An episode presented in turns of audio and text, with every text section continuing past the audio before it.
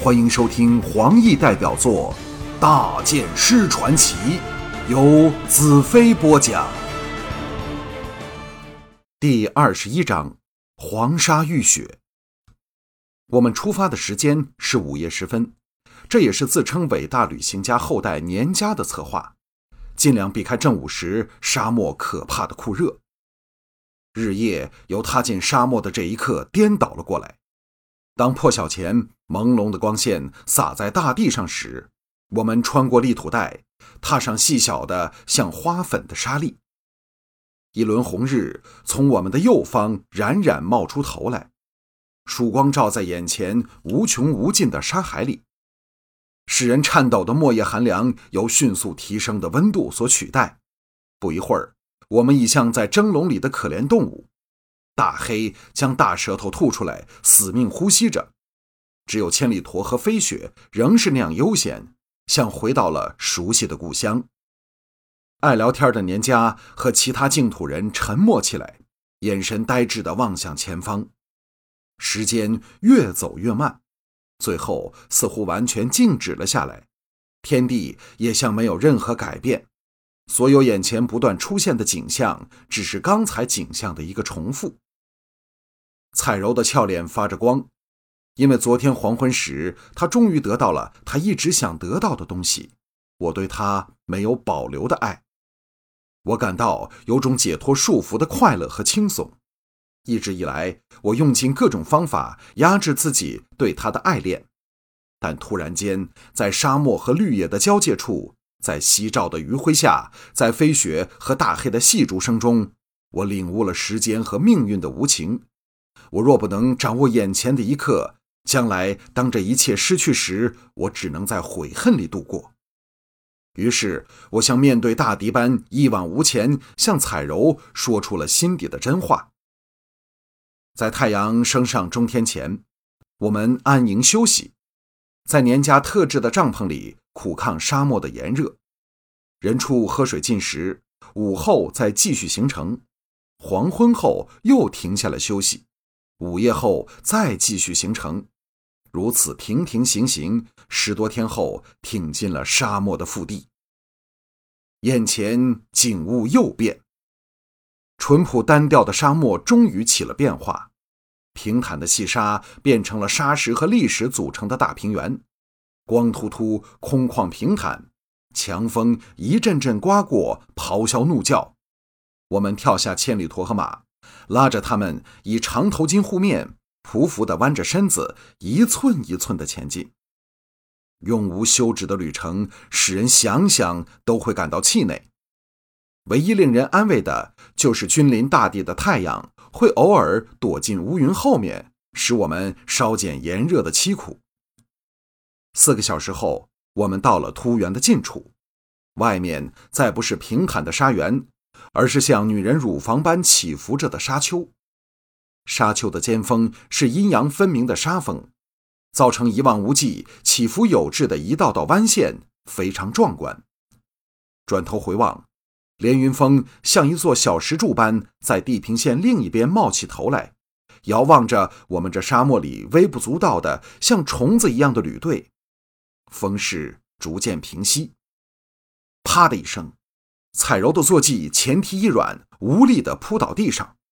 我心中一震，停了下来，叫道：“在这里扎营吧。”我蹲下，看着彩柔的马口吐白沫，心中升起一股令自己痛恨的无力感。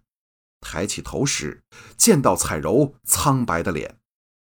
彩柔咬着嘴唇，没有作声。年家带着另一个净土人过来，由这名叫巴刚达的净土人检视彩柔的马。他口中咕噜着，过了好一会儿，摇摇头，站了起来。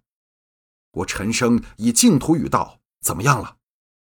年家道：“巴刚达是驮畜的专家，他说这马过度劳累，又受暑气所侵，活不成了。”彩柔软弱地坐了下来，伸手搂着马头。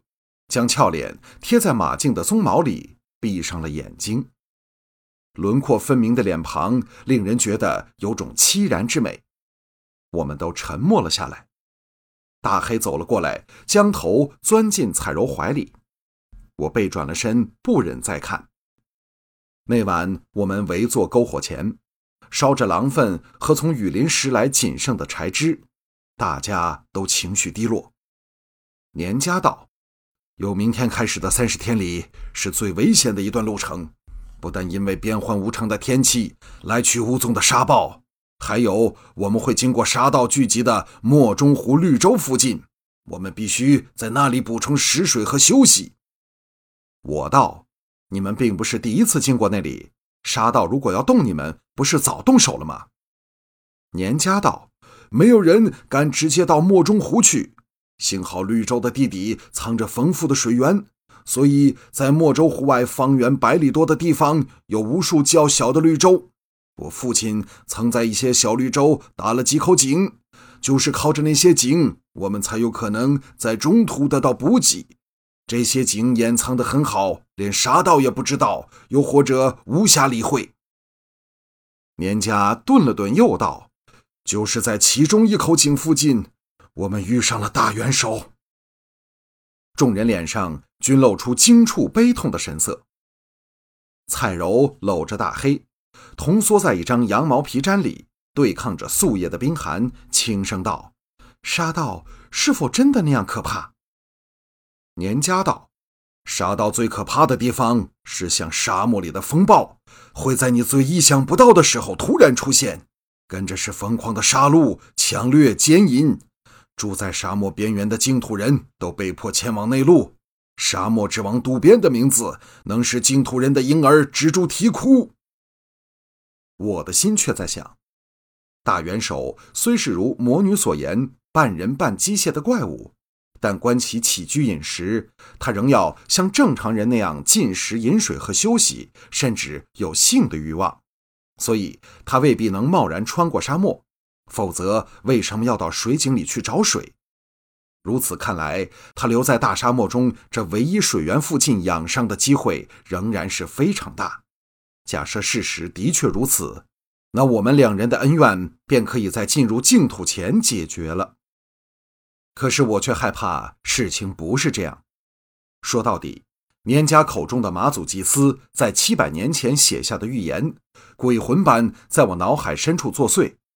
因为如果问题可以在进入净土前解决，那么我便可不需进入战事连绵的净土，马祖祭祀的预言也会落空。所以，倘若真的没有什么能逃过宿命之手，我便注定了要进入净土，去体验这经历了数千年春暖花开后进入严冬的人间乐土，只有神才能创造出来的美丽邦国，唯有大元首才能引我进入净土。所以，应该是无论如何，我也不能在到达净土前杀死大元首。这个想法使我痛恨起那预言来。人是不应该知道命运的存在的，而我现在正是那受害者。尤其是带着无尽的哀伤那一句，更使我心神战栗。什么会使我无尽哀伤？脑海里升起了彩柔秋。彩柔指定了用来埋骨的香种，我心中抹过一道强烈至极的恐惧。彩柔道：“大剑师，你的脸色很难看。”我勉强一笑，道：“哦，可能累了些。”转向年家道：“相信我，杀到来时，我保证他们不会觉得好过。”年家拼命点头：“这我绝对同意。有你在。”我倒想会一会那群神出鬼没的沙道，但想起危在旦夕的净土，又不敢节外生枝，让那些坏蛋多走一会儿运吧。这年家已完全拜服在我的剑术之下，因为在他心中，我就是净土先辈预言的圣剑骑士。我恨那预言，恨马祖为何要泄露天机。二十天后，我们在精疲力尽、缺水缺粮下。抵达了离莫中湖北四十里的第一口水井，在滚滚黄沙里，令人不能置信的有一块方圆达四里的小草原，疏落的长着树木。到了这里，地势开始有起有伏，绿洲四边是一些砂岩、小山丘和一座由岩石堆成像顶帽子的小山，令人印象深刻。年家等齐声欢呼，侧着千里驼急走过去。飞雪不待我吩咐，抢头而出，不到片刻，已踏足柔软的草上。在被黄沙闷得发慌的三十多天后，植物的油绿色实在是天下无双的视觉享受。众人不待吩咐，扎营生火，取水于井。蔡柔脸色惴惴地走到我身边，低声道：“他们准备宰一头千里驼来吃。”我耸耸肩，表示这是无可奈何的事。忽地发觉不见了大黑，奇道：“大黑上哪儿了？”蔡柔皱眉道：“我正想告诉你，大黑很是反常。喝完水后，不但不缠着我要东西吃，还四处狂嗅，对着山那边喉咙咕咕作响，好像那里有什么可怕的事物。”